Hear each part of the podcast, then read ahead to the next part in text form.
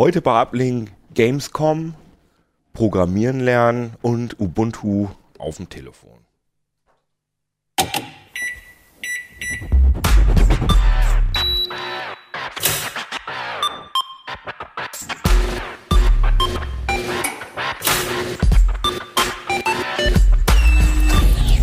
CT Uplink. Jo, herzlich willkommen hier bei CT Uplink, der nerdigsten Talkshow des Universums. Universums. Das Ja. kann man, glaube ich, schon. Das kann man mit Fug und Recht behaupten, das können wir sagen.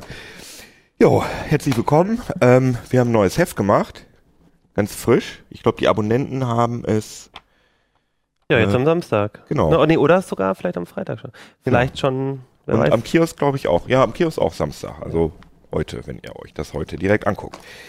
Ähm, wir haben auch das Heft gemacht. Einmal kurz in die Kamera halten. Da ist eine Virtual Reality Brille auf dem Cover drauf. Die könnt ihr euch selber zusammenbauen. Dann könnt ihr mit dem Smartphone Virtual Reality machen. Ich werde es jetzt jede Sendung in die Kamera halten, weil ich das Heft so toll finde. Ähm, aber Virtual Reality, das passt schon ganz gut. Ähm, Gamescom. So ist es. Wer sind wir denn alle eigentlich? Oh, stimmt, genau wie beim letzten Mal schon wieder vergessen. Ich bin immer so, ich will immer Vielleicht kennt man uns ja sogar schon. Ja, sag doch mal, wer ihr seid. Genau. Du fang du doch mal an. Ich bin Achim Bartschok und ich mache so Mobilthemen bei der CT. Mhm. Und du? Ähm, ich bin Johannes Merkert aus dem Ressort Systeme und Sicherheit. Systems and Security. Genau. Ziemlich cool. Also mein Ressort klingt nicht so fancy, das klingt einfach nur nach Hardware und mein Name ist Martin Fischer. Und ich bin auch im Hardware-Restaurant und ich heiße Jan Kino Jansen. Oh, jetzt endlich Gamescom. Hey. Du erzähl doch mal. Du warst da, oder? Ja, ich war da, also ich war zur Gamescom und zur Game Developers Konferenz in Köln. Drei Tage, insgesamt geht die ganze Messe ja bis zum äh, Wochenende. Genau, die läuft noch, ne? Äh, Also die läuft noch Sonntag. ähm, und es war heiß, es war voll, es war laut und es waren jede Menge Spiele und Spieleentwickler da. War also eigentlich relativ spannend. Also ich war ja auch zum ersten Mal da und ähm, ich war erstaunt, ähm, wie angenehm das gewesen ist. Also ich habe, wir waren ja beim Pressetag da, ne? Also es war ja der Donnerstag. Mittwoch? Äh, Mittwoch, genau, stimmt. Und ähm, die Bilder, die ich vorher gesehen hatte, die waren halt wirklich totales Gedrängel, äh, Schweiß kommt von der Decke und so weiter. Und das war am Mittwoch nicht da, aber trotzdem waren die Schlangen trotzdem schon immens. Das heißt, man musste, ne, oder? Hast du auch Also so du hast die ja, du hast das ja auch gesehen, ne? Also das Kölner, der, das Kölner Messezentrum, das war, ist halt dieser große Boulevard und rechts und links gehen halt die Hallen ab. Und in der Tat, also zum Fachbesuchertag ist das alles noch okay. Da kann man noch Leute überholen und man kann noch innerhalb von zwei bis drei Stunden Spiele spielen. Also das ist noch im positiven Bereich. Also, dass man zwei Ähm, bis drei Stunden ansteht. jetzt Äh, sagen. ja, auch als Pressevertreter, falls man keinen Termin hat. Ne? Du hast das ja gesehen bei HTC. Äh, Da ist nicht so einfach, wenn man nicht gerade RTL heißt, da einen kurzfristigen Termin zu bekommen. Mhm. Ähm, aber das geht noch. Aber natürlich ab Donnerstag will man da eigentlich fast keinen mehr freiwillig hinschicken, der wirklich auch Spiele spielen möchte. Ja, und vor allem ohne, ohne sich anzustellen, kann man eigentlich da nichts sehen, so richtig. Weil alles in irgendwelchen, ja, Containern, nee, Container, die- diese, diese so, eine- Quader, so, so, genau, so riesige Boxen. Ne? das hat auch mit Jugendschutz zu tun. Also äh, genau, da sind so riesige Boxen auf den Ständen und da muss man sich dann irgendwo anstellen und in diesen Boxen drin kann man dann, guckt man dann entweder wie bei Fallout 4 zum Beispiel, wo ich mich ja sehr drauf freue, da habe ich mich dann echt mal angestellt und das Einzige, was sie gezeigt haben, war ein Video. Also es war wirklich total lächerlich, haben einfach ein Video gezeigt Und es war verdammt lang, ne? es war verdammt lang, es war verdammt laut. Also ich habe mir die ganze Zeit die Ohren zugehalten, weil das war, waren dann auch so schön die Ballerszenen und so. Nettes Spiel, Grafik fand ich ein bisschen lame, aber egal. Trotzdem, dafür stellt man sich dann an, dass man irgendwie ein Ding sieht, was man auch auf YouTube sehen kann. Also eigentlich hast du ja von Fallout mehr gesehen, wenn du in Köln so ein bisschen umhergelaufen bist. Genau, das stimmt. Da war ja überall der Walt Boy, also das Maskottchen von Fallout 4. Das hat Bethesda an sich. Pip-Boy? Nee, Pip-Boy ist der, der am Arm sozusagen. ah, äh, okay, ist- aber das ist das nicht, die, Figur sieht gleich aus. Die Figur? Nee, nee, ich glaube, das ist der Walt Boy, bin mir ziemlich sicher. Wir können da ja nochmal einen Faktencheck hinterher Ja, machen. ja, genau. Jedenfalls haben sie ziemlich viele Plakatwände zugekleistert Ja, und schon für Aufsehen gesehen. erregt. Und überall Ähm. standen auf der Messe, ich habe mehr an mehreren Stellen so lebensgroße Figuren von dem neckischen. Und der ein oder andere Kollege hat sich ja auch fotografieren lassen. ja, das ist richtig. Also Aber das stimmt. Aber es ist natürlich nicht nur so, dass man die Spiele da anguckt, sondern oder beziehungsweise dass nur Spiele gezeigt werden. Es finden ja auch Turniere statt. Äh, hast du ja auch gesehen. Ne? Äh, die gab ESL einen ist vor Ort. Retro-Bereich gab's, ne? Retro-Bereich, Indie-Bereich. Retro-Bereich habe ich mir nicht angeguckt, aber ich habe mir den Indie-Bereich angeguckt. War allerdings ein bisschen enttäuscht dieses Jahr. Also im letzten und vorletzten Jahr waren die Indie-Bereiche viel größer, meines Wissens nach. Und dieses Jahr war es vielleicht vielleicht, naja, weiß ich nicht. Also es waren vielleicht so 30, 40, 50 Games, viele Mobile Games, ähm, ein paar interessante Titel, aber es war halt nicht so groß. Also wir hatten halt die Hoffnung, dass wir einige neue Early Access Titel da sehen. Ähm, das hielt sich in Grenzen. Aber man muss auch, was ich auch irritierend fand, war, dass ähm, äh, alle großen Messestände, alle großen Spiele waren halt Fortsetzungen. Ne? Das waren, also die Blockbuster waren halt wirklich äh, Call of Duty, Modern Warfare 3, glaube ich. Star ähm, Wars. Star Wars, ähm, genau. Und alles waren, also es war überhaupt nicht originell. Also ich meine, es gab irgendwie einen neuen Teil von FIFA, es gab einen neuen Teil von Need for Speed, es gab einen neuen äh, Teil von Tomb Raider und so weiter und so fort. Und die netten, interessanten Sachen, die äh, da musste man wirklich nach. Ja, das stimmt. Also man muss natürlich immer bedenken, dass die Gamescom eine, ich würde sagen, zu 80 Prozent eine Consumer-Messe ist. Ähm, und versetzt dich in die Zeit, wo du 15 Jahre alt warst oder so. Da fandest du das einfach geil, wenn das neue, keine Ja, Ahnung, ja, Call of Duty oder was es auch damals gab, ne, als du so jung warst, äh, Ich habe immer rausgekommen nur ist. Arthouse-Spiele gespielt. Arthouse-Spiele, Arthouse 2.0, ne? Weiß. Aber da hat man natürlich noch die Begeisterung und die Gamescom, das sind ja wirklich nicht nur Spiele, sondern es ist ja auch das gemeinsam irgendwo sein, Cosplay. Viele Leute haben sich ja verkleidet, selbst schon zum ja, Pressetag das hat hast du gesehen. ne? Was waren das für Journalisten? Ja, da als das äh, Princess könnte Leia man in Frage stellen, ne? Aber gut sahen sie aus, ne? Muss man ja sagen. Gibt es auch noch Turniere und sowas? Das Es gibt ja noch auch ein paar Turniere ja. Ähm, und gerade im, im äh, E-Sports-Bereich ist es eigentlich so, dass da jetzt gerade so ein kleiner Paradigmenwechsel stattfindet, weil ich weiß nicht, ob ihr das mitgekriegt habt, ähm, es gab dieses Interview eines Counter-Strike-Spielers, der dann äh, aus dem Herzen äh, wahrscheinlich eher unbewusst gesprochen hat, ja und äh, wir nehmen ja alle äh, Medikament XY für ADHS-Patienten, damit wir, ja. ich weiß es gar nicht mehr, wie Oder das Ding Adderall. hieß, irgendwie anders, glaube ich. Aber ist ja egal. Also so aufmerksamkeitssteigernde Medikamente. Und da ist die Branche natürlich etwas hellhörig geworden, weil bei diesen Turnieren geht es um richtig viel Knete. Ähm, zurzeit findet also in Seattle so ein Dota 2 Turnier statt, da geht es um 18 Millionen Dollar.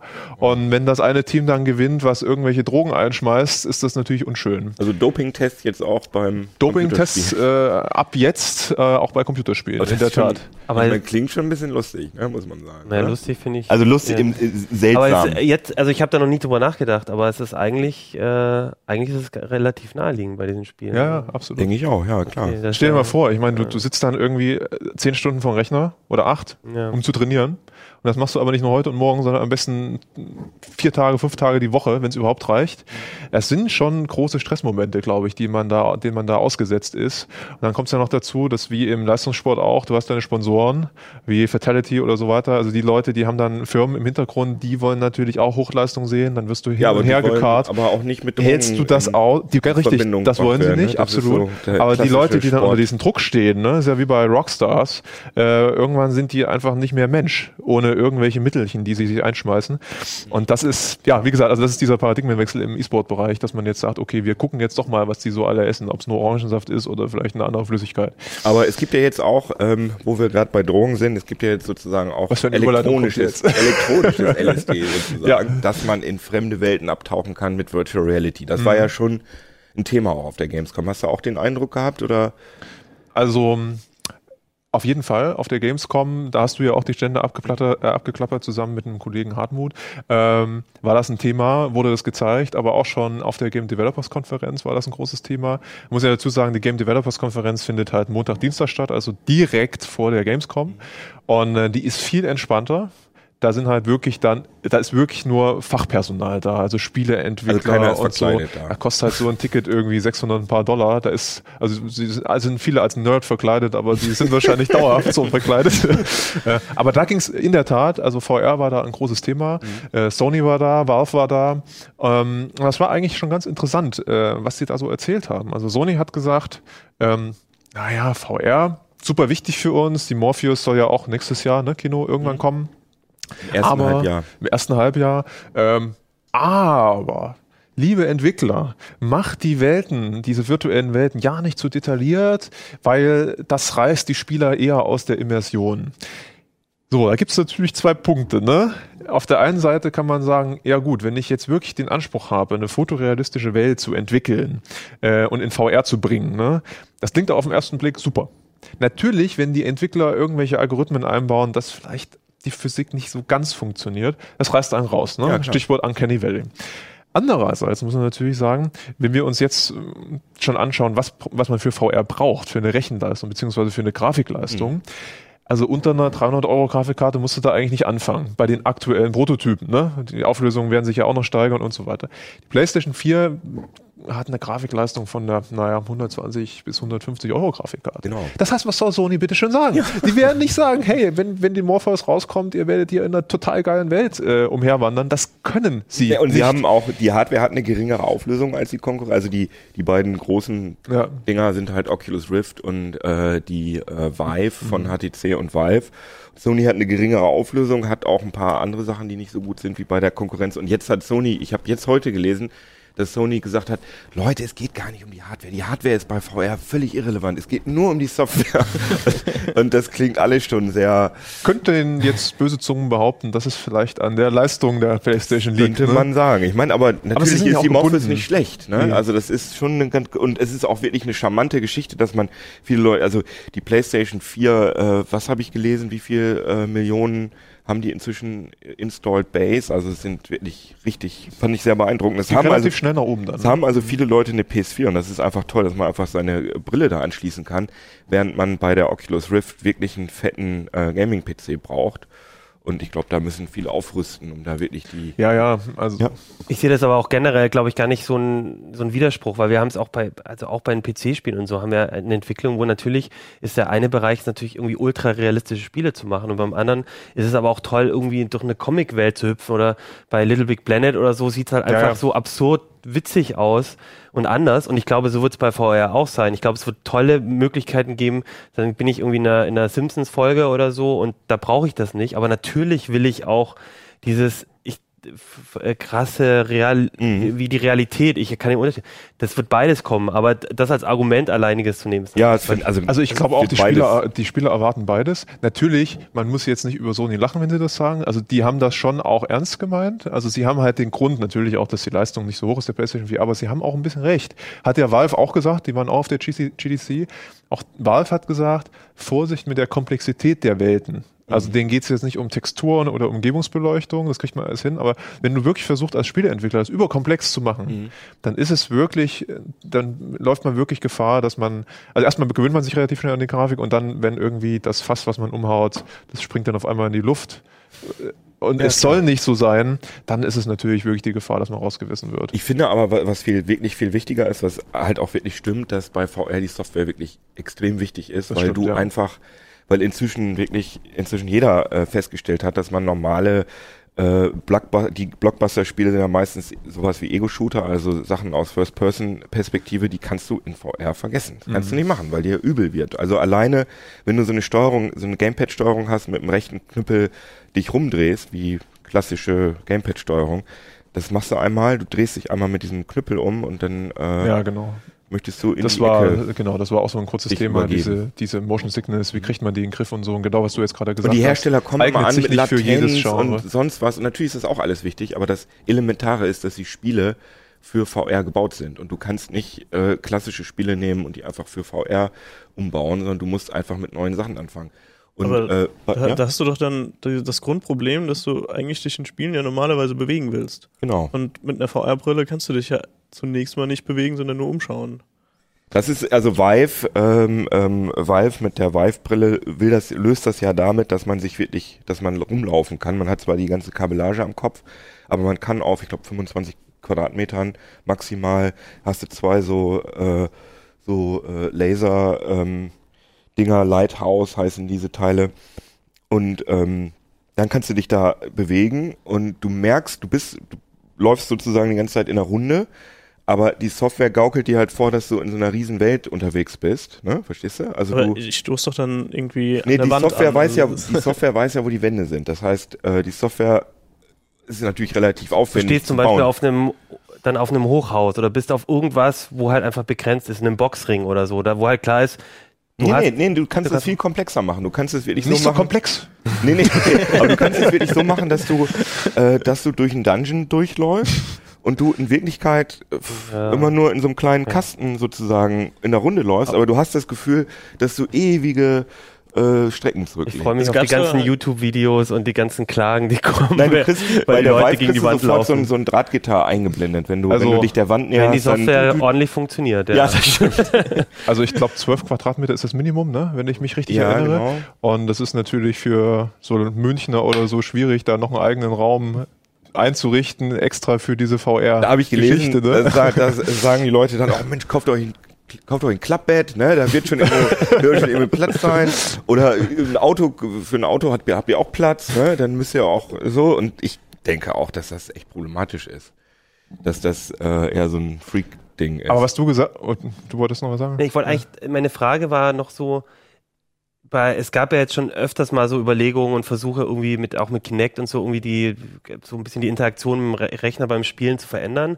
Und es ist ja nie so das Riesending gewesen. So, wenn, wenn ihr jetzt auf der Gamescom, vor allem auch auf der GDC wart, wie ist denn da die Branche? Also habt ihr das Gefühl, das ist jetzt für die so ein zusätzliches Ding, wo die spannend finden, Wachstumsmarkt, oder sagen Da- die, das wird das, das wird Gaming da, sein? du, da kann ich Jahren? total konkret was zu sagen. Dass ich habe Ich äh, auch.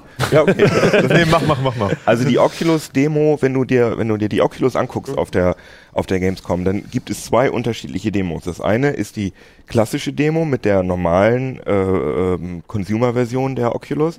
Und du hast Spiele, die du ganz normal mit dem Gamepad steuerst. Das sind also die ersten Spiele, die rauskommen. Und ich muss sagen, ich fand es alles relativ langweilig. Also es waren auch so Jump and Runs, wo man zum Beispiel aus der dritten Person, dritt, äh, Third-Person-Perspektive da so drauf geguckt hat und dann ist da ist da halt deine Spielfigur lang gelaufen und du hast so aus ja aus so Gott-Perspektive da so drauf geguckt und die Kamera hat sich automatisch bewegt und da hast du dich gefragt, warum soll ich denn das in VR spielen? Das ist ja irgendwie, das funktioniert auch mit 2D-Monitoren genauso gut. Also VR ist ja irgendwo drin sein und nicht irgendwie drauf gucken. Also das fand ich alles relativ äh, unspektakulär. Aber es gab auch noch eine zweite Demo, wo äh, Oculus gesagt hat, so, das ist dann jetzt auch die Zukunft und äh, die haben ja diesen Touch-Controller, das sind so zwei so Ringe, die man in die Hand nimmt. Setzt du die Brille auf, hast diese beiden Teile in der Hand und auf einmal sind deine Hände da. Das hast du sonst in der VR nicht. Du hast wirklich genau an der, an der Stelle, wo dein Körper meldet, hier ist deine Hand, ist die Hand auch wirklich in der Virtual Reality. Ne? Also das heißt, du kannst auch mit den alle Finger bewegen, kannst so machen oder Fistbump oder Victory Oder Ackermann-Zeichen. Genau, Ja, das genau. geht alles. Und auch wenn sogar wenn du so machst, dann stoßen in dem Moment, wo deine Finger in der VR zusammenkommen, stoßen die auch in der echten Welt zusammen. So genau ist das. Und äh, ich habe gedacht, ja gut, ist ganz cool. Aber wie cool das ist, das kann man, das muss man echt ausprobiert haben. Ähm, die haben dann so eine Demo gehabt, wo man an so einem, an so einem Tisch steht, wo überall so Zeug drauf lag. Also Lego, Klötze, irgendwelche Bauklötze, Gartenzwerge, eine Zwille, alles so ein Kram. Und äh, ich habe dann natürlich sofort angefangen, oh ja, und habe da mit den Bauklötzen rumgeworfen, weil du wirklich die Sachen so aufnehmen kannst. Und du hast sogar so eine kleine haptische, ähm, da ist so ein kleiner Motor So drin. Feedback, das heißt, ne? So, Haptisches so, genau, Feedback. so ein bisschen, also das ist nicht so, wie sich das wirklich anfühlt, aber zumindest hat man ein bisschen Feedback. Und das Krasse war, dass dieser Typ, der mir die Brille aufgesetzt hat, der, Operator, der kam dann auf einmal in diesen Raum vi- virtuell rein als, als so grauer Avatar und äh, hat dann so mit mir gesprochen. Ne? Also das hat, die haben ja auch ein sehr gutes Audiosystem, die neue Oculus-Brille, da sind die Kopfhörer ja eingebaut. Und dann kam er an und sagte, hi, guten Tag und komm, ich zeig dir das jetzt mal ein bisschen. Hier, nimm mal die Knarre und gib, gib mir so wirklich, nimmt von seiner Seite des Tisches diese Knarre und gibt mir die so. Und ich nehme die Knarre und äh, hat er dann rumgemacht und meinte, du kannst doch ruhig auf mich schießen, das ist ja VR, ne? dam, dam, dam. Da darf die Immersion nicht zu groß sein. Und dann ne? haben wir da rumgespielt. Irgendwann gibt er mir einen Tischtennisschläger und dann haben wir da in der VR Tischtennis gespielt. Es hat sich einfach so wahnsinnig echt angefühlt. Und dieses Spiel war ja sozusagen nur interagiere mit Objekten. Es hatte überhaupt keinen, es war eigentlich gar kein Spiel, Wenig aber komplex. es hat wahnsinnigen Ne? Spaß gemacht. Also das hat Hartmut auch gesagt, er hat die Demo auch ausprobiert und Hartmut ist sehr kritisch, würde ich mal sagen, was Spiele angeht. Und er sagte auch, ja super, also macht einen Heiden Spaß. Und du vor hast allem, ja, meine Frage überhaupt nicht Die beantwortet. beantworte ich jetzt. Wieso, äh, doch, jetzt kommt es. Also das, das, ah, komm, lass Drei Minuten. Du merkst VR, VR. Ähm, das ist halt das Problem, dass damit müssten die neuen Spiele gemacht werden, mit diesen, mit diesen Eingabemethoden. Aber die Hersteller äh, können nicht äh, in, in, einen großen Block, ein großes Blockbuster-Spiel entwickeln, wo sie sagen, okay, wir gehen jetzt voll auf VR und wir gehen voll auf alternative ähm, Steuermöglichkeiten. Deswegen müssen sie den kleinsten gemeinsamen Nenner äh, suchen und das ist halt äh, Gamepad und äh, Äh, ich2D-Monitor. ich habe noch eine Frage zu diesen Eingabedingern. Darf ich kurz noch die äh, Frage beantworten? Okay. Ganz schnell. Das liegt mir auf der Zunge. Martin, ja, Also das war, mal. Dankeschön. Ähm, das, was Kino gesagt hat, kann ich unterstreichen. Das sehe ich auch so. Aber man muss auch ganz vorsichtig sein. Wir berichten und andere Medienhäuser berichten da wirklich gut drüber. Es ist eine sehr interessante Technologie. Viele Leute haben großes Interesse daran. Das heißt aber jetzt nicht, dass sich VR sofort durchsetzen wird. Aus meiner, das ist jetzt Nee, meine nee, persönliche. Meinung. Ähm, weil es gibt halt verschiedene Faktoren. A, werden die Brillen noch relativ teuer für viele sein. Ne? Also du brauchst irgendwie, ich weiß nicht, du weißt es vielleicht besser, also ab 300 Euro schätze ich mal. Nee, also so die ein haben, keiner der Hersteller hat Preise gesagt. Also setzt uns Die mal meine, meine persönliche Einschätzung. ja. Also 300 Euro wirst du wahrscheinlich für so ein Ding ausgeben müssen. Ähm, dann brauchst du natürlich noch einen relativ schnellen Rechner Mhm. dafür, ne, wenn du Oculus und so weiter nutzen willst. Das ist also erstmal etwas, wo die Leute erstmal Geld hinblättern müssen. Für etwas, was sie sich, wie du eigentlich erzählt hast, gar nicht so richtig vorstellen können, wie es eigentlich wirkt. Mhm. Ja, ne? Das ist ja nicht so, dass jeder irgendwie einen Freund oder einen Ehemann hat, der bei CT arbeitet. Äh, wo, wo kannst du das ausprobieren? Mal auf der Gamescom, da stehst du fünf Stunden, also wie viele Leute können das ausprobieren? Ja, genau. Ähm, dann, was du gesagt hast mit der, mit der Zielgruppe. Das ist das nächste Problem.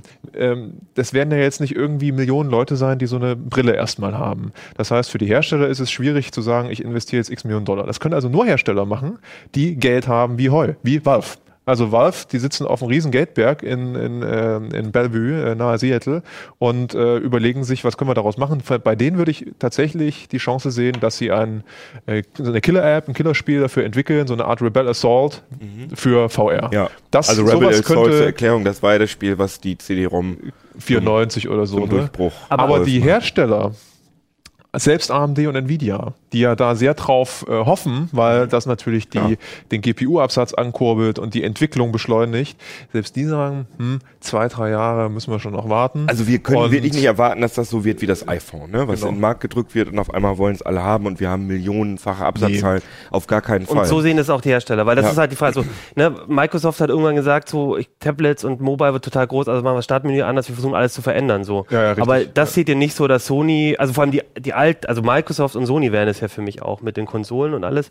Das ist jetzt nicht so, dass die sagen, das ist jetzt die Zukunft und wir schmeißen jetzt alle unsere Ressourcen da drauf. Es ist sondern eine es ist ein, Zukunft, genau, ne? eine Also Zukunft. eine Okay, Ecke. das Damals ist die war ja schon die Microsoft macht ja gar nicht VR, die haben ja mit äh, Ja, HoloLens ist genau, ja die machen anders, ja. Augmented Reality. Die Waren die da? Ja, nee, Das, die sehen das auch nicht so als Spieleding, ne? Kann es sein? ja, Für nee sehen sie was nicht. Also die haben ihr anderes, ja. Mine ihre Minecraft-Demo, aber es ist eher für... Okay. Das ist ja auch interessant, ne? Ja, aber wie gesagt, die waren nicht... Also zum Beispiel, ich habe mit AMD geredet, äh, die ja Grafikchips herstellen und deren Hardware auch in der PlayStation 4 und Xbox One steckt. Die haben eine sehr langfristige Vision, ähm, dass VR dann angekommen ist, wenn auf jeden Auge eine Auflösung von 16K dargestellt wird. So, wie viel haben wir jetzt Kino irgendwie pro Auge? Wie viel K? 1, irgendwas, ne? Ja, wenig, Also viel jedenfalls nicht weniger. viel.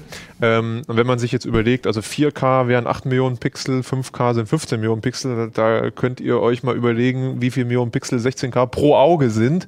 Ähm, das ist also noch lange hin. Ich habe gefragt, wann stellt ihr euch denn vor, wann das so ist? Und dann meinten die, hm, Raja Koduri, das ist also ein großer Chef bei AMD der Grafiksparte, will es noch erleben. Der ist irgendwie, ich weiß nicht, 50. Aber Allerdings ist das auch ein Visionär, also da kann man drüber lachen. Der hat halt viele, viele Entwicklungen vorangetrieben, war bei Apple, hat sich bei dem unter anderem um Metal gekümmert. Also das ist wirklich einer, auf dessen Board man achten sollte. Ähm, also Metaler. die, die Metal, Metal-Fetischist. Ja. Äh, aber also die haben wirklich dann eine klare Roadmap und sagen, da geht's hin.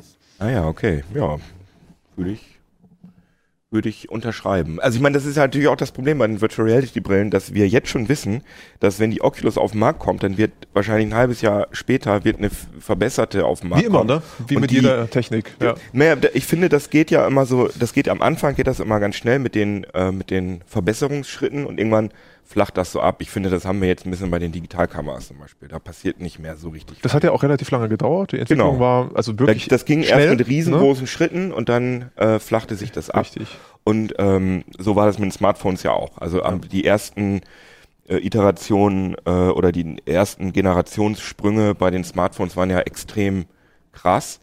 Und ähm, jetzt nicht Also mehr so absolut. richtig. Und das ist nicht nur mit der Hardware so, sondern auch der Software. Wir haben jetzt lange, lange drüber geredet. Und Nur ganz kurz, es war ja auch, waren neue Schnittstellen das Thema, also DirectX 12 und Vulkan. Ähm, und wir haben ja am 29. Juli die Markteinführung von Windows 10 erlebt, wo DirectX 12, diese 3D-Schnittstelle, exklusiv drin ist. Ähm, Und viele Spieler denken jetzt, oh, meine Güte, brauche ich unbedingt und bald kommen die Spiele raus. Mhm. Und da, haben, da hat sich ein AMD-Ingenieur auf der Game Developers Konferenz auch ganz klar geäußert. Das ist eigentlich eine Binsenweisheit. Es wird nur ungefähr zwei Spielegenerationen dauern, bis sich das durchgesetzt hat. Es könnte einen Tick schneller gehen als damals zu DirectX 11. Mhm. Einfach nur aufgrund der Tatsache, dass Microsoft Windows 10 ja jetzt schon ziemlich in den Markt drückt. Jeder kriegt ein Update äh, for free oder fast jeder.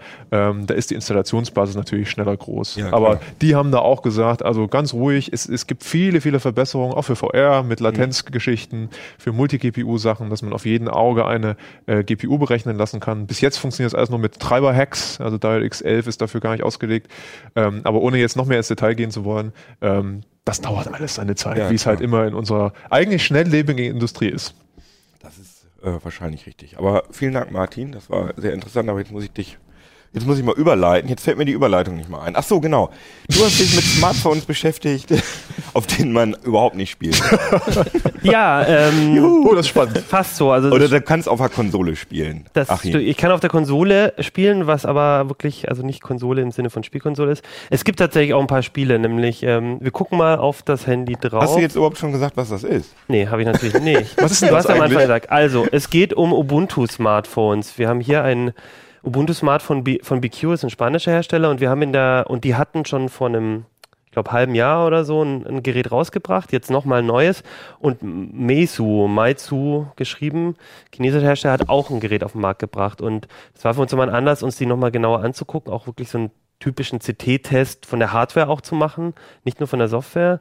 Und ähm, um uns die anzugucken, weil wir finden natürlich äh, neuer äh, Betriebssystem auf dem Markt, mobiles Betriebssystem ist ja erstmal spannend und äh, wir hatten so das Gefühl beim ersten Gerät, ähm, dass das alles noch sehr ruckelig, sehr buggy ich ist. Wollte, ich finde aber auch, das ist aber auch nicht so smooth, Nee, oder? und um äh, eins der Ergebnisse des Tests vorwegzunehmen, leider ist es immer noch buggy und also vor für allem... die Leute, die uns nur zuhören, also ja. also wir sehen jetzt gerade hier den, äh, den App-Drawer sozusagen. Mhm und wenn man da so mit dem Finger ja. scrollt, das. Also es äh, geht jetzt noch relativ gut. Also das, das, das geht wird noch teilweise noch schlimmer, ja. Also und der Unterschied zu den ersten Geräten ist, dass das jetzt eine bessere Hardware hat. Das oder? hat eigentlich eine bessere Hardware und vor allem das Meizu, das ich jetzt nicht da habe, da ist wirklich, da ist ein Octa-Core drin, da ist ähm, da, ich glaube, hat 2 GB RAM und so. Also das ist eigentlich Hardware, wo echt, und wo auch wenn, das gibt es auch mit Android oder mit so einer Android Version sozusagen.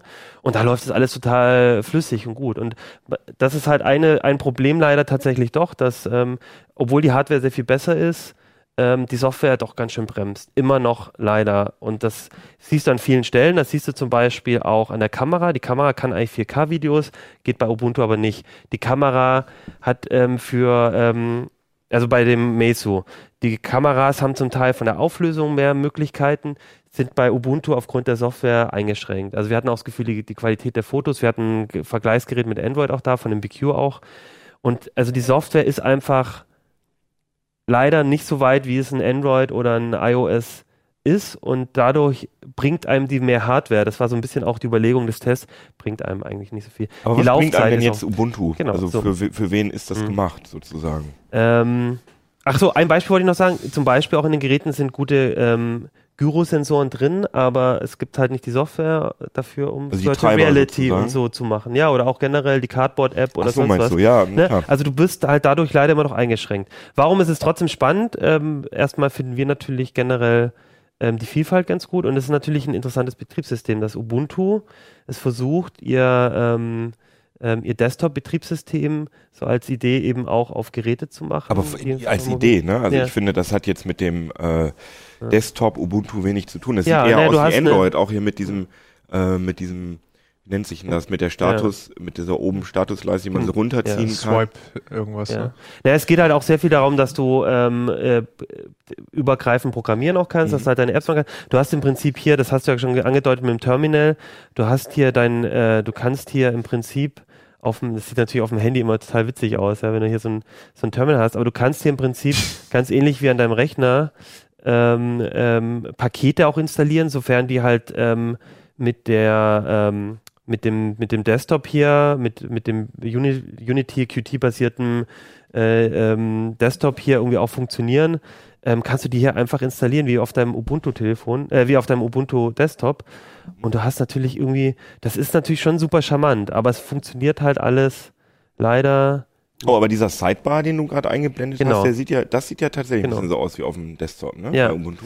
So, und das funktioniert leider alles immer noch nicht so gut. Also das eigentlich ist da ein unheimlich großes Potenzial, ein unheimlich großes Versprechen, aber die kriegen es leider, leider kriegt äh, kriegt's Ubuntu da nicht hin, ähm, das so weit hinzukriegen, dass man wirklich sagt, und das ist gut genug, damit man in Kauf nimmt, dass zum Beispiel noch nicht so viele Apps gibt, dass ähm, manche Sachen noch nicht so super funktionieren. Aber es ist leider auf so einem Level, dass ich eigentlich fast keinem empfehlen kann, sich das wirklich zu kaufen, um als normales Gerät zu benutzen. Also was mich interessiert, äh, Mhm. wenn du das schon so sagst, wie ist denn das mit dem Datenschutz? Also wenn ich jetzt ein iPhone oder ein Android habe oder meinetwegen jetzt Windows Phone, wenn Windows 10 draufkommt, jetzt viele Leute sagen, oh, jetzt muss ich das abstellen und das abstellen und das abstellen und am Ende fühle ich mich Mhm. irgendwie hilflos. Ist das vielleicht bei diesen Ubuntu-Phones besser? Nee, grundsätzlich kann man das leider auch nicht sagen, weil es einfach das Problem ist, dass auch hier an den Stellen, ähm, das haben wir auch zum Beispiel bei Yolla gesehen, ist auch nochmal ein anderes, Sailfish OS, auch nochmal ein anderes Betriebssystem. Die haben dieses, ähm, die wollen das schon gerne, aber das bedeutet halt auch sehr viel Aufwand beim Programmieren, Berechtigungen zu setzen, die App so zu, äh, funktionieren zu lassen, dass man eben auch gewisse Einschränkungen machen kann. Was du auf jeden Fall hast, ist, ich glaube, man kann das so guten Gewissens sagen, dass wenn du den Source Code dir angucken willst von dem mobilen Betriebssystem, kannst du bei Ubuntu ist am meisten offen und ist am meisten auch ähm, ähm, ohne ähm, äh, äh, nicht, nicht kommerziell, nicht, nicht closed. Das ist wirklich nochmal ein Stück mehr als bei Android auf jeden Fall. Und Ja, ich und glaube die Apps selbst auch bei die- Yolla. Die Apps haben diese ganzen äh, Werbenetzwerke ja auch nicht. Ich meine, wir haben das doch bei Android untersucht, dass da es Ja, Apps genau. gibt, die mit wie viel Ja, Werbenetzwerken, das ist allerdings natürlich alles so ein Nachteil, äh, oder das kommt aus dem Nachteil heraus, dass diese, weil es nicht populär dass ist. es noch ja. nicht so fortgeschritten Mhm. ist. Na, genau, das ist, das ist natürlich die eine Sache. Und die Apps können auch viel weniger. Also die Apps sind, die, die meisten, äh, du, du hast einen Store, du musst dich auch für den Store anmelden, du musst natürlich auch irgendwo, bist du trackbar für, für an irgendeiner Stelle. Aber zum Beispiel die Apps, die sind alle, das meiste, was es gibt im, im Store ist momentan, ist eigentlich so HTML5-basierte ähm, Web-Clients, die du halt auf dem Handy fest installierst. Aber eigentlich ist es nicht mehr als eine abgegradete. Browser-Webseite. So. Und die können natürlich auf viel weniger zugreifen. Das hat, Läuft auch sehr gut, ne? ja, also das ist dauernd, eins der großen Probleme ist Also tatsächlich. man sieht hier nur einen weißen Bildschirm. auf Genau.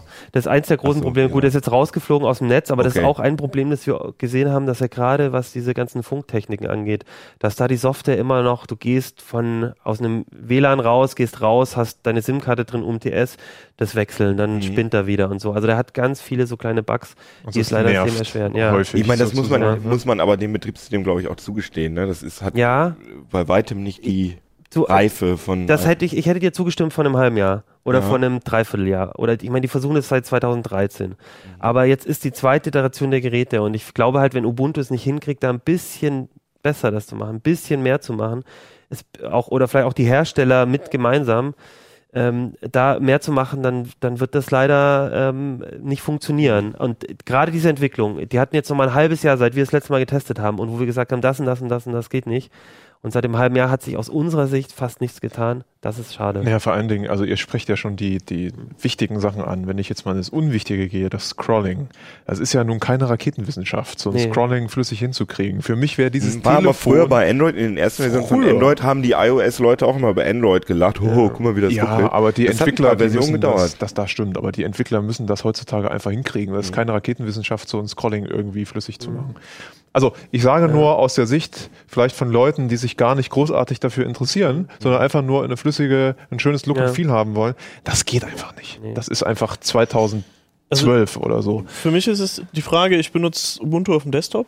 Äh, Habe ich vielleicht irgendwie äh, einen Vorteil, dass das dann gut verzahnt ist oder so? Also wäre das was, was vielleicht eine Zukunftsperspektive wäre für? Ubuntu-Nutzer? Ich glaube, es ist, es wäre eine Zukunftsperspektive, aber momentan ist die Verzahnung auch sehr eingeschränkt. Ich meine, du kannst halt, du kannst deine, du kannst dein Terminal aufrufen und ähm, ähnliche Sachen machen wie auf deinem Desktop. Du hast die Chance, dass deine Apps grundsätzlich zumindest ähm, je nachdem, ähm, die Oberfläche muss natürlich im Zweifel angepasst werden. Wenn du eine ähm, UI hast, dann muss die natürlich mit dem ähm, mit, der, mit der UI hier von dem Gerät, das muss funktionieren. Aber im Prinzip hast du erstmal die Chance, dass das alles ähm, auf einer Base ähm, erstmal starten kann. Du kannst dann wie bei Genau, sowas, auch. sowas, da ist die Chance. Aber momentan ist es halt relativ eingeschränkt. Man muss auch dazu sagen, da hat Ubuntu auch dieselben Schwierigkeiten, an die andere, äh, andere Betriebssystementwickler äh, stoßen. Zum Beispiel ist es hier so, wenn du hier ähm, ähm, Pakete installieren willst, das Image ist eigentlich erstmal read-only. Du kannst das ähm, so einstellen, so verändern über deinen Rechner, dass es, dass du dann auch wie am Rechner Pakete und alles mögliche installieren kannst. Dann gehen aber Over-the-Air-Updates erstmal wieder nicht mehr, weil du dann halt wieder was veränderst an der Stelle, wo ähm, das ganze Betriebssystem, also wo die versuchen, die versuchen, die müssen auf der einen Seite versuchen, ein bisschen abzusperren, dass eben die Sachen, die du bei dem Betriebssystem willst, alles ist einfach, alles funktioniert. Du kannst OTA machen, du kannst dem Nutzer viel gut ist abnehmen ne?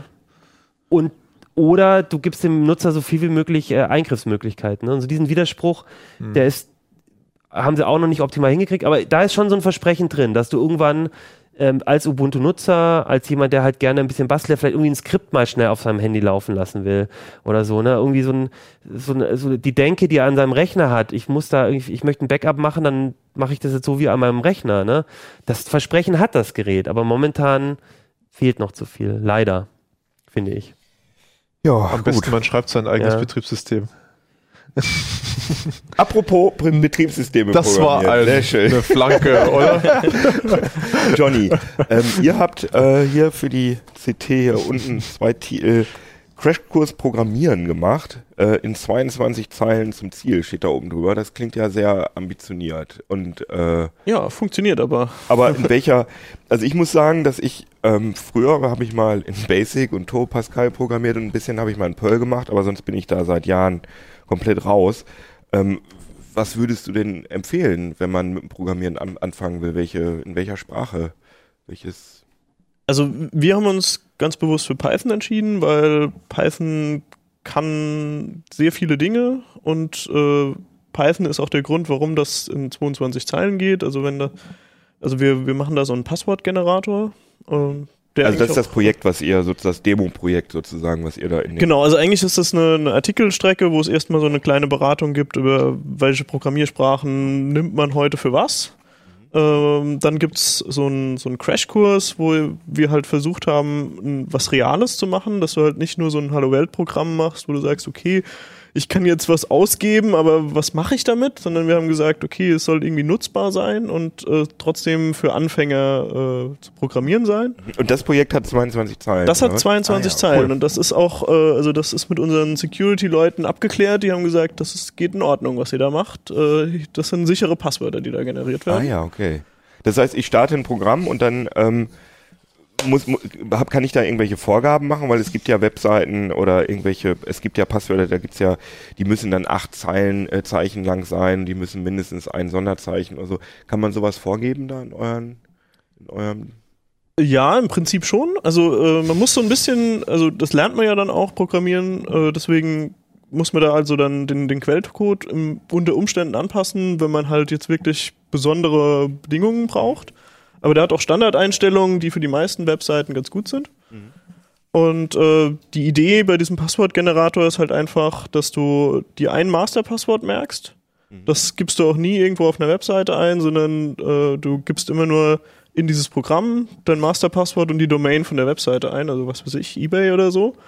Und äh, anschließend generiert dir das Programm irgendein sicheres Passwort. Das hat dann standardmäßig erstmal zehn Zeichen mit Zahlen und Sonderzeichen. Also ist schon ein ziemlich sicheres Passwort. Aber es geht ja jetzt auch gar nicht um dieses, um das Programm, was ihr schreibt, sondern mir, es geht richtig spannend, ist ja, es geht ja um Programmieren lernen. Ne? Das ist ja und bedeutet, ähm, du sagst, ihr macht Python.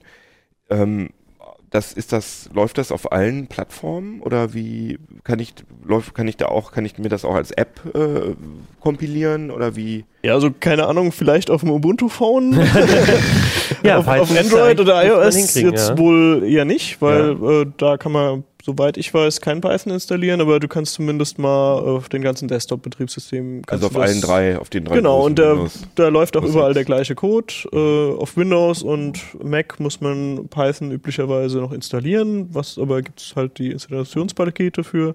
Und bei Linux ist das einfach schon dabei. Mhm. Und ich muss sagen, äh, ich sehe den, ich sehe Python eigentlich zum ersten Mal, muss ich zugeben. Also mir geht's wie Kino. Ich habe früher mit Turbo Pascal rumjongliert und habe mich mal ein paar Wochen an C Sharp gewagt. Und du hast Wer wird Millionär kann das- programmiert, hast du Ich habe damals in der, ja, im Informatikkurs Wer wird Millionär programmiert. Einen schönen Gruß an Herrn Jeckel. ähm, aber was ich sagen wollte, also ich kann das jetzt lesen. Also ich würde mal sagen, 90 Prozent kapiere ich auch von diesem Code. Ja, also halt doch mal in die obwohl Kamera. ich nie mit Ich habe schon mal aber ich mach's nochmal. Achso, sorry. Nee. egal, egal mit welcher Programmiersprache man angefangen hat, äh, man kann auf jeden Fall mit diesem Einstiegsartikel äh, sozusagen seine bestehenden Fähigkeiten aufrichten, beziehungsweise mal äh, dann sozusagen sein, seine Pascal-Kenntnisse in, in Python übertragen. Mhm. Und würdest du sagen, dass Python eine Sprache ist, die, wie soll ich sagen, sehr elegant und universell ist, dass es ganz gut ist, wenn man damit anfängt, weil man dann äh, sozusagen die Grundlagen gut lernt und die auf andere Sachen übertragen kann? Also Python ist nicht die ultimative Programmiersprache, weil sie ist nicht so schnell. Also wenn du irgendwie ein Spiel programmieren willst oder so, ist Python normalerweise nicht das Richtige. Aber zum Einstieg ist es super, weil äh, du halt mit wenig Code auskommst. Der Code ist zwangsläufig ganz gut formatiert, weil du äh, Einrückungen benutzt, um Blöcke zu bilden. Und ähm, das ist irgendwie von, den, von der Syntax her und so ist es eigentlich relativ naheliegend. Also wer schon was kennt, findet sich schnell zurecht und auch für Neueinsteiger sind also wirklich wenige Schlüsselwörter, äh, die man wirklich lernen muss und äh, es ist wirklich, es sind durchgängige Konzepte. Also es gibt ja so ein paar Programmiersprachen, wo halt dann über die Jahre immer wieder was draufgesetzt wurde und erweitert und so und deswegen sind die heute so ein bisschen inkonsequent. Und bei Python wurde mit Version 3, die wir hier benutzen, wurde irgendwie sozusagen der ganze alte Ballast nochmal weggeschmissen und gesagt, was würden wir tun, wenn wir ganz neu anfangen. Und deswegen ist das wirklich sehr stringent durchdacht. Und ähm, man kommt halt eigentlich damit sehr schnell zum Ziel. Also ich würde sagen, Python ist eine sehr gute Sprache zum Rapid Prototyping. Also wenn du mal schnell was schreiben willst und sagst, ist jetzt nicht so schlimm, wenn es ein bisschen mehr Ressourcen braucht als unbedingt Was notwendig. ist eigentlich mit Basic? Hat man früher nicht sowas mit äh, sowas mit Basic gemacht? Es ist, kommt mir Ja, total glaub- out vor. Also ich glaube, das ersetzt das so Genau, ich wollte so wollte gerade sagen, wenn ihr heute eure Kurse dann nebenher machen würdet, dann ist die Wahrscheinlichkeit auch sehr hoch, dass Python die Sprache ist. Weil, also mir geht's ähnlich wie ihr. Ich bin kein Informatiker. Ich habe das halt immer, ich, ich bin so, das, so ein Skript-Kitty, was Programmieren angeht. Ne? Ich, ich, ich brauche immer mal wieder ein bisschen und ich habe eine Zeit lang viel mit PHP und, und so auch gemacht. Aber ich habe immer, immer auf so einem Niveau, wo ich mich sch- schwer tue, eine bestimmte Hürde zu übersteigen, Ja, wo es dann wirklich in die komplexeren Sachen geht. Ne? Ich kriege es hin, irgendwie, irgendwie ein, Frontend irgendwie mir zu basteln für irgendwas oder ähm, ein kleines Programm, ein kleines Spielchen oder sowas wie hier. Aber sobald es komplexer wird, dann steige ich aus. Und ich habe zum Beispiel das Problem, ich, dadurch, dass ich mobiler bei uns bin, ich denke mir ich muss ja Java nochmal richtig ordentlich lernen. Und ich habe Aber Python das und bringt, dir Java. doch, das bringt dir aber doch für iOS äh, auch nicht so viel. Nee, oder? aber für Android zum Beispiel äh, ist es halt einfach eine gute Grundlage und generell ist Java ja auch so eine Allerweltsprache, die im Prinzip auf, auch auf jeder Plattform läuft und so. Aber ich merke halt, ich habe mir beides, äh, in beiden so ein kleines Grundverständnis jetzt und, äh, und bei Java äh, finde ich es manchmal ganz schön elegant, welche Sachen man machen kann und manchmal total äh, da könnte ich mich so aufregen. Und ich finde, bei Python ist einfach klar, da ist diese, diese, diese Konvertierung von, was ich denke und wie man, wie ich das sagen würde, zu dem, was dann als Code steht, die ist, glaube ich, einfach sehr gering. Das, der Code ist sehr ähnlich zu dem, wie ich das mir im Kopf denken würde, so, weil die Wörter auch ziemlich klar mit, mit definieren, mit Schleifen und so. Du hast diese ganzen Semikolons hast du nicht, die du halt sonst hast. Du gehst halt mit Einrücken, was du eh bei anderen Sprachen immer machst, um dir eine Ordnung zu schaffen. Aber da ist es einfach, da ist es die Ordnung und so. Und das finde ich einfach ganz gute ähm, Übertragung. Und ich, ich wahrscheinlich unseren Zuhörern, die kennen das eh alle. Ich meine, denen erzählen wir da wahrscheinlich auch nichts Neues. Aber ich fand das für mich als so ein Script-Kitty, wie ihr es, glaube ich, auch seid, die einfach keine Informatiker sind, aber manchmal programmieren müssen, einen super guten Einstieg. Und deswegen, glaube ich, ist es auch cool. Ja, und im Prinzip kannst du also Python auch äh, weiter lernen und objektorientiert programmieren und so weiter. Also äh, du kannst eigentlich das als Einstieg nutzen, um wirklich weit zu kommen. Ja, ja, und wenn cool. du halt dann, was weiß ich, wenn du wirklich Apps für Android programmieren willst, dann solltest du irgendwann schon Java lernen noch. Einfach weil äh, Python dann auch zu viel Ressourcen verschwenden würde, Akku verbrauchen oder so. Also das ist nicht Ja, so geeignet für ein Mobilbetrieb. Irgendwann musst du halt auf C, C Sharp oder sowas irgendwie auch umsteigen, wenn du richtig krasse Sachen machst. Genau, aber das Problem ist halt über diesen ganzen Plattformen, du, du kannst dich nicht wirklich auf eine Sache festlegen. Also heutzutage müsstest du als Programmierer irgendwie fünf, sechs verschiedene Sprachen können, damit du alles abdecken kannst. Und äh, du willst ja nicht mit fünf, sechs verschiedenen Sprachen anfangen. Und Aber deswegen die ist, halt Python eigentlich ein ganz guter Einstieg, um von dort aus zu sagen, okay, ich habe die Grundkonzepte verstanden, ich kann jetzt mir überlegen, was ich damit weitermache. Aber gibt es viele Leute, die wirklich ähm, in fünf Sprachenwelten jeden Tag unterwegs sind? Ist es nicht so, dass, dass bei den Programmierern immer so eine schon so eine Fokussierung stattfindet, dass die dann irgendwann nur noch, äh, was weiß ich, Programmiersprache XY machen? Gibt es da wirklich viele Leute, die die ganze Zeit, also kann man das überhaupt hinbekommen, dass man so zwischen fünf Sprachen da immer so switcht also es und gibt wirklich schon, produktiv ist? es, es gibt Leute, die sind zwangsläufig mit unterschiedlichen Sprachen unterwegs, gerade bei den Webprogrammierern, weil die halt eigentlich fürs Frontend immer irgendwie JavaScript brauchen. Mhm. Und äh, Backend kann dann unterschiedlich sein. Und wenn man das in der Firma macht, dann wird ja auch irgendwie durch die Firma schon festgelegt, was da halt programmiert wird. Mhm. Aber klar, es gibt viele Programmierer, die sind schon so auf ihre Lieblingssprache festgelegt und wollen dann auch dabei bleiben. Ist deine Und- Lieblingssprache, ist das Python? Würdest ja, du sagen? ja. doch. Also würde ich schon sagen. Ich mache wahrscheinlich auch viele Sachen mit Python, weil ich mich da halt zu Hause fühle.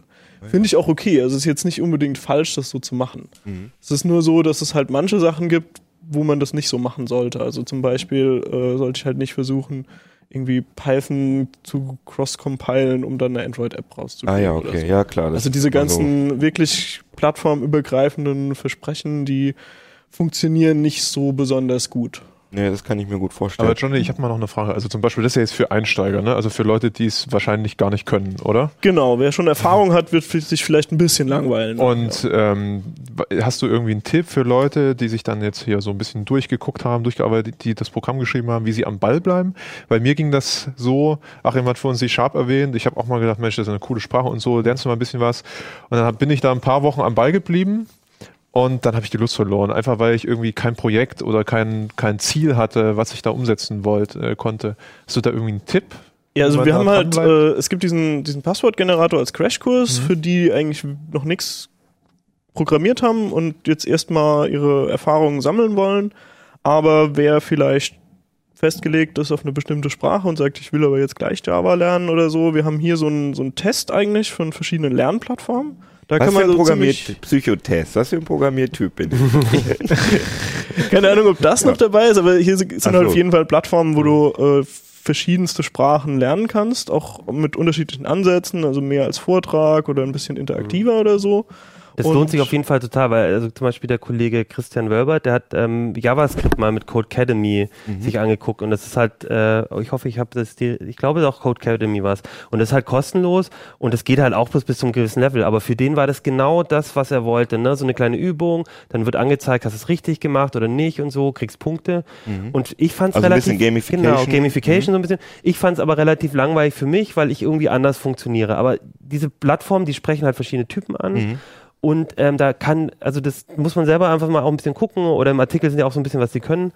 Aber das ist, kann genau der richtige Tipp nochmal sein. Eben so Also die sind halt Plattform voll zu gehen. gut für Leute, die es wirklich ernst nehmen. Also weil da halt auch einige Kurse kommen so aus dem Uni-Umfeld und so. Also da kann man richtig ernsthaft lernen und auch wenn man irgendwie vorhat, das jobmäßig zu betreiben oder so, äh, kann man sich da halt äh, Skills antrainieren. Und ich sehe, wir haben ja auch sogar einen Artikel darüber, dass es ähm, spielerisch Programmieren üben im Netz. Und du hast ja auch schon auf dem Notebook, hast du ja schon Coding-Game Genau, ich habe mal die Webseite, weil die so schön flimmert. Vielleicht kriegen wir die einmal kurz. Also So, wenn genau. ich das richtig verstehe, da äh, spielt man oder man steuert das Spiel damit, dass man codet sozusagen. Und dadurch übt man. Ja, es, es, es gibt da verschiedene Plattformen. Äh, ich, soweit ich das verstanden habe, weil äh, das ist jetzt, äh, ich habe den Einführung, also diesen, diesen Crashkurs-Artikel geschrieben und das ist von, von Hajo jetzt.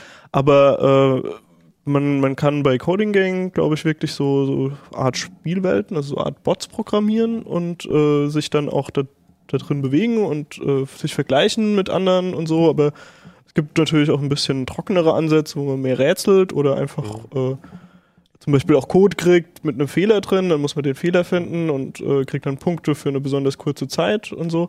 Es wird irg- irgendwie immer so versucht, Spielansätze auf äh, Programmierprobleme anzusetzen und also das, was ich jetzt so von Hayo mitgekriegt habe, hat es ihm auch wirklich Spaß gemacht beim Ausprobieren. Das soll, Und das, also so das sind wohl die, das sollen echt- ja, ne? Echt schön Programme. gemachte äh, Webseiten dabei, wo man auch, also man muss wenig äh, installieren und so, vieles geht im Browser direkt und so. Und man kann sich halt auch echt mit Leuten messen. Mhm. Und ein Teil davon äh, ist dann sogar so, dass man da echt was gewinnen kann oder äh, einen Job kriegen kann.